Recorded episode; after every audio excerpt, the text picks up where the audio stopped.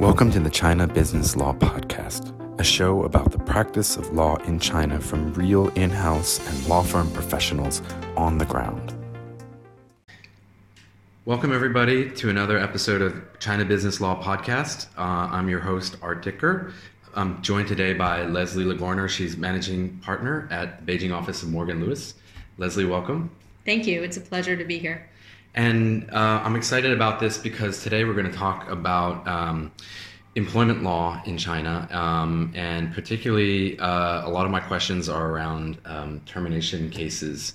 Um, China, we're going to get into it, but China labor law is very different from what people are used to outside of uh, China, especially the US. So I think for a lot of people, this is going to be, uh, which, which, know something about China, have an interest in China, this will be uh, very useful for them. So I'm happy to have so happy you can join, Leslie. Great, thanks. So let's get into it. Um, if you can maybe just give us a sense of the typical kinds of cases you see here that come up again and again relating to um, termination disputes, employee disputes in general with their companies. Sure. So most of the disputes that we see, um, which are going to result in termination or where the client wants to terminate the relationship, tend to be around serious misconduct. Mm um, and then there are other performance issues.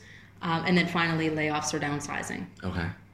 And within those, um, uh, I'm sure some of those kinds of cases can tend to be more difficult and protracted than others. And how does a, how, from a company's perspective, um, how what's a good approach, and what's kind of a haphazard approach that you see often? I imagine a lot of times clients come to you when something's already in process, right? Or something the, the, the train has left the station a little bit figuratively. So right. how how do you deal with those kind of cases? So uh, there are times that we ask the client to just pause, you know, yeah. stop the train in its tracks where yeah. it is, um, and bear with us, um, be patient, and let us set up um, the situation for a cleaner termination okay. or for an easier termination. Um, there are so many things that factor into it. Um, is the employee on a fixed term contract or an open ended contract? Was there serious misconduct? And if there was, is is it more important to exit the employee immediately? Mm. You know, to basically cut out the cancer, mm. um, and or is there uh, time to really look at what happened and do we need to investigate? And so, do we put the person out on leave? Garden um, garden leave is it called? It, yeah. Paid leave, paid right? Leave, yeah. Right. Yeah. Um, so there's so much that goes into it. We need to understand the background of who is this employee, what are the circumstances for why the exit should take place, and what documentation's there, what has already mm. been done. So in a performance issue, for example, you know, we'll get the call. Um, this person needs to be exited in the next few days, and then we ask about, well, what documentation is there? Well, the manager really just doesn't think the person's performing or right. we want to exit the bottom 10% or 20%. And in the US, that's fine. Exactly. right? Yeah. But it doesn't work here. It doesn't work here. It's not at will. Right. So the issue is we have to have a statutory ground, mm-hmm. and the statutory grounds are are rigid. There there is flexibility, and I think that's where I, you know our expertise comes in, finding the flexibility within that rigidity. Mm-hmm. So figuring out how to encourage someone to leave, how to make the um, the termination less risky for a company I mean, that's that's the basically the the secret sauce, so to speak, mm. for for where we come in. Um, but it does take time and patience um, and a little bit of documentation along the way. And and and speaking about documentation, you know, a lot of companies have, I think, really good policies, employee handbooks, and so forth, which they can point to um, as a potential reason for um, the employee to exit, but I often, I think there's, it's also sometimes quite rare that you have such a clean and clear reason for the termination, right? So how, how do these cases actually play out when, when so often there may not be such a crystal clear legal grounds for their clean legal grounds for, for, for a, a termination case? So it really depends on what the what the issue is. So let's say if it's performance, yeah if there is no job description, for example, and the employee is saying, well, I've done everything I'm supposed to and I've operated at a, a fine standard, it's just this new boss who's yeah. giving me new standards. You, gave me great evaluations before, you right. said nothing was wrong. Right, and now all of a sudden there's a problem. then it's a matter of uh, understanding exactly what the issue is and then figuring out is there a way we can talk with this individual um, or the company can talk with that individual. And then in that case generally offering money is, is going to be the way to, to to basically sweeten the exit and make the employee realize there's no future with the company. In a ser- in a case of serious misconduct, it's a little bit different where we need to understand what the policy is, and sometimes again the conduct doesn't always fit neatly into what the policy says, or the policy didn't go through a consultation process, or that employee didn't sign off on on the consultation. So then it's a question of figuring out how best to play that back to the employee, and sometimes you know we recommend that the company simply um, pay, you know, reach a mutual agreement and pay the employee to exit. So even when it's cases of uh, misconduct, um, e- even even egregious misconduct, um, sometimes it's is it still in the company's interest, even though it's a bit of a moral hazard? Is it still in the company's interest just to pay the person to leave effectively? From a China perspective, yes, and Okay. and that is one of the hardest hurdles sometimes to get over. So sometimes there are companies that, from a principled perspective, they want this person out and they want that person terminated. You know, involuntarily Mm-hmm. No terminated. severance, no compensation, anything. no no notice, no severance, no compensation out today because Okay. of because of the conduct that we've uncovered. We come in and basically, I think our our our greatest asset to a client is to give you the assessment of risk. Mm-hmm. And if, for example, the evidence is not clear, or the evidence is going to be embarrassing or problematic, mm-hmm. or the evidence simply isn't there from a China perspective, and it's a very high evidentiary burden, Yeah. then you know our suggestion is look maybe the best thing you can do is get this person out of the company with as least risk as possible knowing that the evidence is not strong. Hmm. And so sometimes we'll recommend look you know even though you want to take the principled approach and terminate unilaterally in this case we think you should pay the person reach an agreement and then you have no risk hmm. essentially. So it really depends on the facts. It's very case specific. Hmm. Um, the issue is if you terminate unilaterally and the employee comes back, they could seek reinstatement. Mm-hmm. And that is that has been. I common. want my job back. Yeah. I want my job back, and I'm coming back, and I'm going to fight. And it's not about the money; Yeah. it's about the principle. You terminated me wrongfully. Yeah. And we do have some of those. We've seen some of those. Um, and generally speaking, if that's the individual, then there may be ways to defeat that, but there also may be ways that the company might say, you know what, we're not in it for the long haul. We're just going to pay the person and have them leave. And then at least the, the company's interest is protected from a safety interest. Now, it does create the moral hazard, it mm. does create some dangerous precedent, Right. but, but it is something.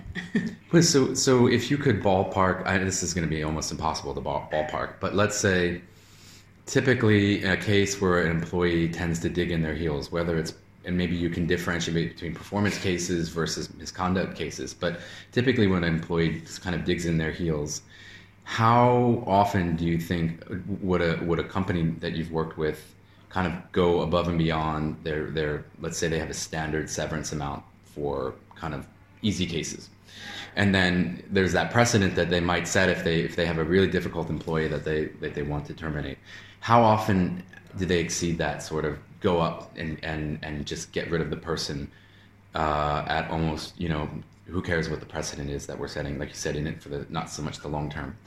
On the one hand versus uh, empl- uh, companies really sticking to no we've never gone above 2x um, the statutory severance payment amount and be damned we're going to arbitration. You know how do how do companies usually come out on that kind of a case when internally Yeah, I think it really depends on the nature of the misconduct and if there is some type of regulatory issue in the background.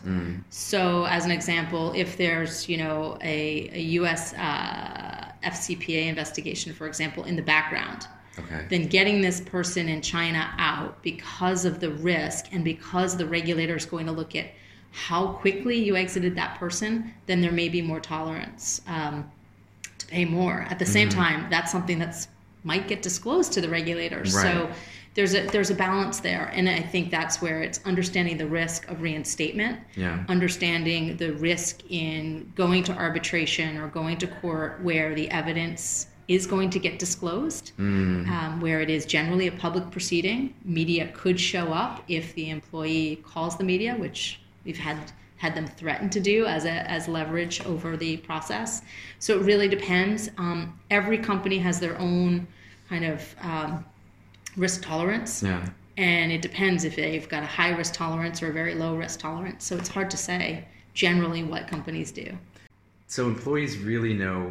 Uh, I found really know their rights under under Chinese labor law, especially since the labor contract law was revised in 2008, and it's really difficult. They know it's really difficult to terminate employees for performance reasons. Um, how does this complicate cases that you're you're working on where the employee, you know, maybe the employee is reciting provisions of the labor contract law back to back to you and back to the company and and and say, show me where what I did wrong, right? Right. How do you deal with those kind of cases? Is there any other way to deal with those cases other than just give them a higher severance package? So I think part of it is understanding the full situation with that employee. Um, you know, for example, is the employee not going to get a bonus or a mm. commission because they're not making their targets, and is that a huge part of their their compensation? And if mm. it is, then it's really not the right place for them to remain. And so mm. some of it is about talking with the employee and making them realize, look, your best bet is taking a package and leaving and going somewhere where your earning power is going to be much stronger. That's part of it. The other part of it is understanding uh, is the person on a fixed term contract? Yeah. And is it expiring soon? And in that case, um, we might be able to convince the employee to take some smaller lump sum now, which would be e- equivalent or less even um, than what they would get paid out for the next, let's say, you know, six months because their contract ends in six months, something like that. And there's also, you know, um, something built into the law that's very helpful, which is a cap on severance. And the cap is at three times the average wage in that location. So in Beijing, it's about 30,000 renminbi, which is not even, uh, it's not even 4,500 US Right. uh, on, at current rates. And in Shanghai, it's about 26,000 renminbi. So using that, um, in Shenzhen, it's, it's about uh, 26, 27. So using that in those three very um, highly paid jurisdictions where the average wage is much higher means that we can then um, get the employee to understand that even if they go to court, even if they challenge the company, and even if there's a finding of wrongful termination, if they're not reinstated, and we, you know, certainly argue that reinstatement is not going to be possible if the mm. relationship has deteriorated, Yeah. and that's recognized in some judicial precedent, then they're going to get a lot less Yeah. because it's capped.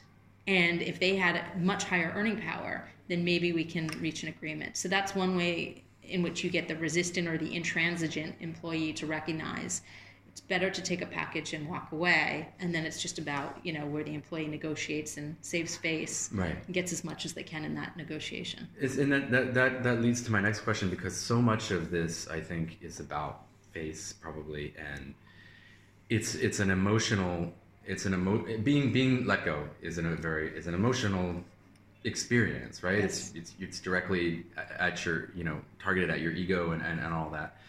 So how do you advise a client maybe that does actually come to you early uh, in the before they've started uh, that train going down out the, out the station? How do you advise them to prepare for a termination of an employee? If um, you know, let's say we know three months from now, you know, this employee, you know, maybe we'll give them one more chance. But how do you, how would you prep a company in an ideal situation for having to terminate an employee?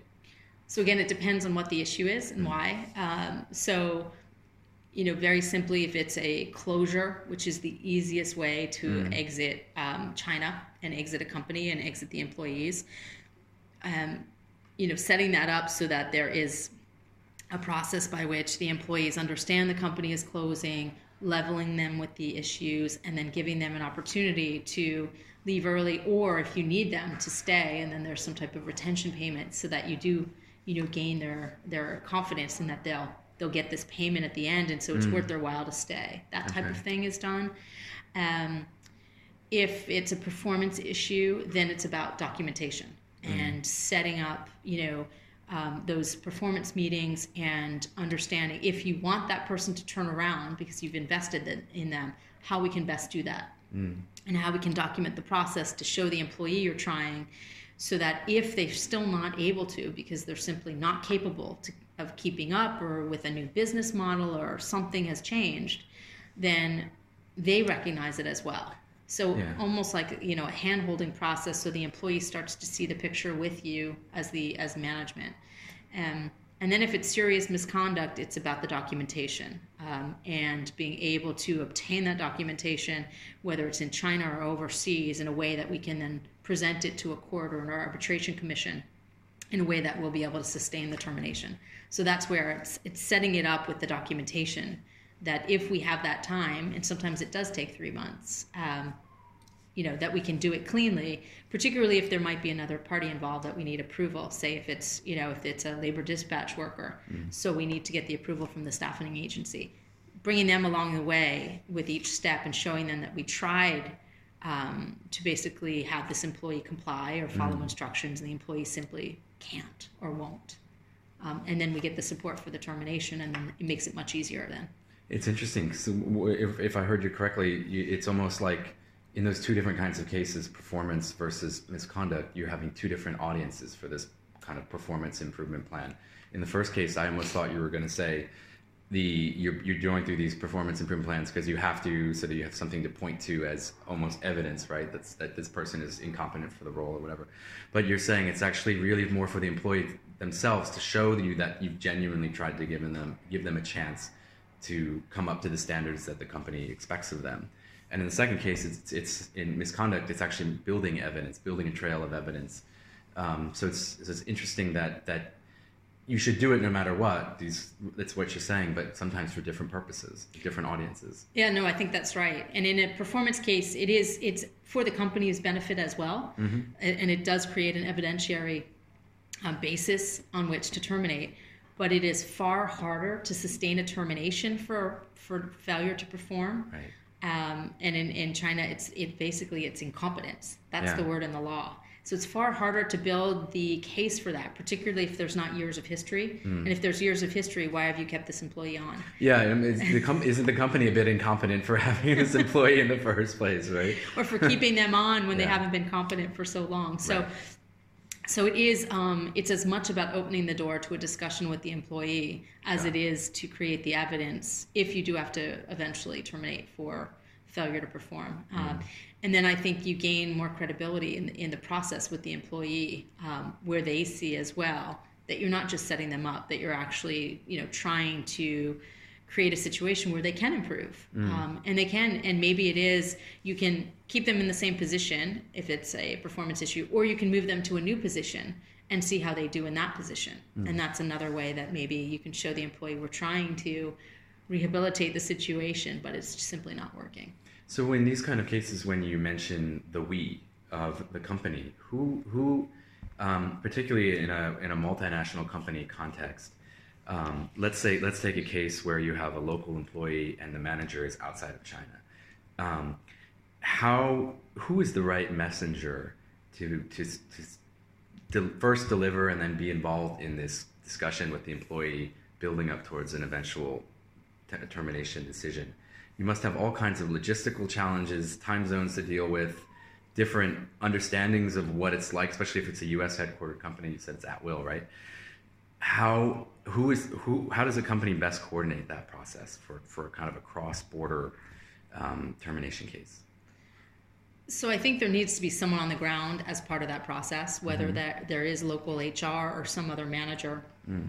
um, someone else in in in uh, a senior management position or at least mid-level management, depending on the employee involved. And then I think the direct supervisor, regardless of where that person is, okay. should be involved. Um, that's the way that the company is going to buy credibility. Um, I think the hardest cases are where there is no a- local HR and the manager is offshore, and then it's a question of how do you convince this employee that it's actually there is no position in the company where the employee can mm. can perform, and that the evaluation has been that the employee is is to be terminated because there isn't someone trustworthy around, and they have to have that. Um, to really buy into the, the decision. So I think that that's always part of the process or should be part of the process. Direct manager, if possible, um, or and someone else on the ground. There's certainly room for tag team. I think in any jurisdiction. Um, I think a softer approach here generally is is um, better in most cases. But again, I'm going to give you that the lawyer response, which everyone hates. It depends. Yeah. It's really case specific and fact specific. If there has been severe misconduct and it really has created risk for the company, then you know if someone is not getting that message, then I think it needs to be delivered in a more forceful Okay. uh, um, way. If it's really about performance and the person just can't adapt to a new model, for example, there's a new sales model and the person just can't adapt, then I think it's a softer approach. And it's, you know, we want to give you a, an easier transition period. We want to give you an easy, easy landing. So we're going to, you know, um, give you an enhanced package, but, and we hope that you understand it's just not working out here, that type Yeah. of thing. Um, so it really depends on what the basis is for the Depends on, termination. it depends on the employee themselves. too, And the right? employee, yeah, what's their personality like? And is there someone who can deliver that? Right. So we've had cases where um, the immediate manager and the and the employee at issue don't get along. Something has happened, and now there's such tension in the relationship where the manager says, I, "I just I can't deal anymore. Right? This person has to go." and the discussions are not advancing and hr is interjected and sometimes it helps and sometimes it smooths things but at the end of the day there's intransigence the employee is like i'm not accepting anything we've had a situation where someone senior has come in whether it's a regional hr manager a new senior hr director or someone high up in the company who has come in and basically given that person a little bit of respect look, I understand how difficult this is. I understand it's not working out, but this is your manager, and your mm. manager's not going anywhere. Mm. So let's let's think of a way where we can create a a you know compromise and a good situation for you to be able to leave. You can resign, and then you know, and we'll give you a package. And that has been successful, I would say, in 99% of the cases Okay. where you have someone else who's not as close to the facts, not as emotional, and it's really it's just a, an arm's length business transaction Like an honest broker, Yeah, basically. Yeah. Exactly, but it's giving that the employee that that um, that respect and and basically empathy Mm. because it is difficult anytime anyone's being exited, Mm-hmm. regardless of who you are, how senior, how junior, how long you've been with the company, or even how short. So It's not like that George Clooney movie Up in the Air where it's he just goes, that's his job to right. Yeah, no, I've, I've done it. My I've, I've been in those those situations myself, and it's not easy. Usually, by the time they get legal involved, in, internal legal, it's it's already a pretty pretty bad situation. Exactly. Yeah, Yeah. So yeah, I think that that helps a lot, and it's just it's remembering that again, this is someone who might simply just want someone to talk to them on their level and hear some of their issues, and then we'll go quietly with the package. Okay. I've been appreciative of how you've been able to help guide us to um, really wrap our heads around what the risk actually is in making a decision on on the analysis that you give us. How are you able to do that? So thank you for that. Um, I think it's the background that I have in litigation. Um, and everything was about risk assessment and everything with, with every question at every deposition and with every you know uh, trial prep session it was how does this play before a jury so how does it affect the company and what is the jury's view or the judge's view that jurist how will they view the company with this question and this answer and then that's how i think of all of my advice is giving that advice. How do you implement it in a way that the company looks positive or will the company look negative? Will will it have um, backlash?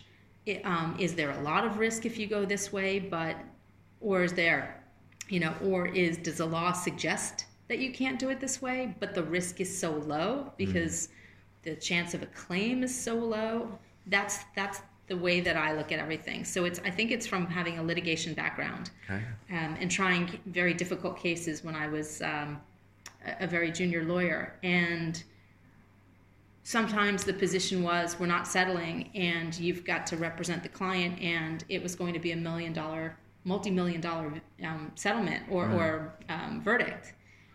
But the settlement demand was just so high we went to trial and that was when I worked for um, for the city of New York. So I think that background has instilled in me a way to look at things a little more holistically. Okay. And again, everything through the lens of risk. And and I and, and that's what I that's what I meant. I think with the question was was um, the risk is um, can be very hypothetical, and risk can be very real. Right. Right. And I think that that's the the lawyers that I've always worked with. Um, uh, I've tried to be that way myself, which is, you know, give, give give advice where you actually can speak speak your mind a little bit. I mean, for in-house counsel, you're paid to do that, but I always appreciate an external outside counsel who is able to use their all of their accumulated experience and all of the cases they've seen for other clients and actually give a real assessment of the risk, not a hypothetical. So, because the easy the easy path out, of course, is to just give a hypothetical. You know, these are the scenarios that could happen, Yeah. and stop there. Right. The best advice I've always gotten is where you go a step further and say, "But I don't think these fir- two, first two cases are very likely to happen," or "Here's how you might be able to manage it if those cases happen," and that I think just comes from experience. And so, the best outside counsel that I've worked with before, like you, are able to offer that next level of assessment on the risk.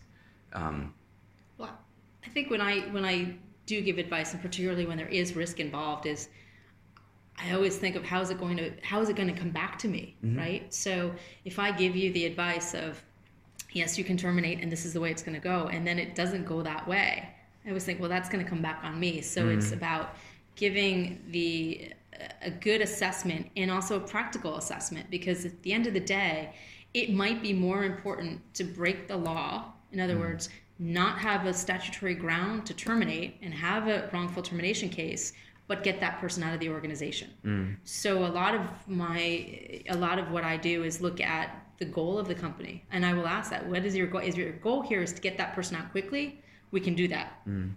and there might be less risk or more risk depending on the situation. If the goal is to get that person out in time and we set it up properly, well then that's a different situation. And so I think part of it also is is understanding the risk, but also thinking about what's the goal of the client. Um, you know, it's the same thing in an M and A case, not just a termination case. Is is the goal to keep everyone afterwards? Um, that you want the people, or is the goal the IP, for example, or the equipment? right. um, or the just the product. And understanding that might be a way that we assess, you know, the due diligence and how much due diligence and where you focus on. And so I think it's it's those two things: the risk and the goal um, for the client. Makes sense. Yeah, and but it's, but it's, it's it's not easy to do in, in real life, I think, and whether you're external counsel or internal counsel. Um, let's finish up on a fun question. So, um, uh, you and I are both expats here um, in China. We've both been here many many years. What keeps you What keeps you going here? What keeps you What What keeps making China exciting for you and an interesting place to practice law? So I think it's the it's the challenge. Um, one is uh, the challenge and the uncertainty, right? And I know for lawyers, that's the last thing you want to hear is uncertainty. But I never know what's going to come in my inbox overnight. I never know what the true situation is when we're asked to look at something, and whether it's the tip of the iceberg or whether we are seeing the whole picture, um, and how things play out, and the way the law is enforced unevenly, and the energy here. Um, all of that keeps me here you know and i'm going on 14 years now so it's it's been a very exciting place to practice and i've gotten involved in so many different issues that i would not have had exposure to if i had uh, remained for example as a litigator in the us Sometimes it's a little too too cut and dry in the U.S. Right? There's there's a there's a clear answer for for most situations, and and China is kind of a little more a lot more gray area, and Right. but that can be make it interesting too, right? Yeah the, the, the risk assessment becomes that much more important mm. because the, the gray line you know the line between black and white what is acceptable and what's not might be so wide. You could mm. drive you know a truck through it. Or it might be so narrow that it's so clear but someone's coming really close to the line and how do you assess that? Yeah. and how do you advise a client where they they're very risk adverse, for example. And they're a foreign client, which is it's a whole other it's a different kind of risk assessment to where it's just back in the US, let's say. Exactly. Yeah. So that's what makes it, you know, really exciting. And then it's the cross-border aspect. Yeah. You know, there might be U.S. laws at play, it might be Chinese laws at play, or it might even be another country's, you know, a 3rd Mm-hmm. country's laws at play as well. And so all of that makes it, you know, like the craziest law exam questions ever. And I, I love But that. that makes yeah, I, I, I'm with you on that. Absolutely, yeah, it makes it more interesting. exactly. Thank you, Leslie, for joining us today. Um, it was a fantastic uh, discussion. I know our audience is really going to appreciate it, and I really want to thank you so much for joining us. Thank you, Art. It's been a pleasure. Great.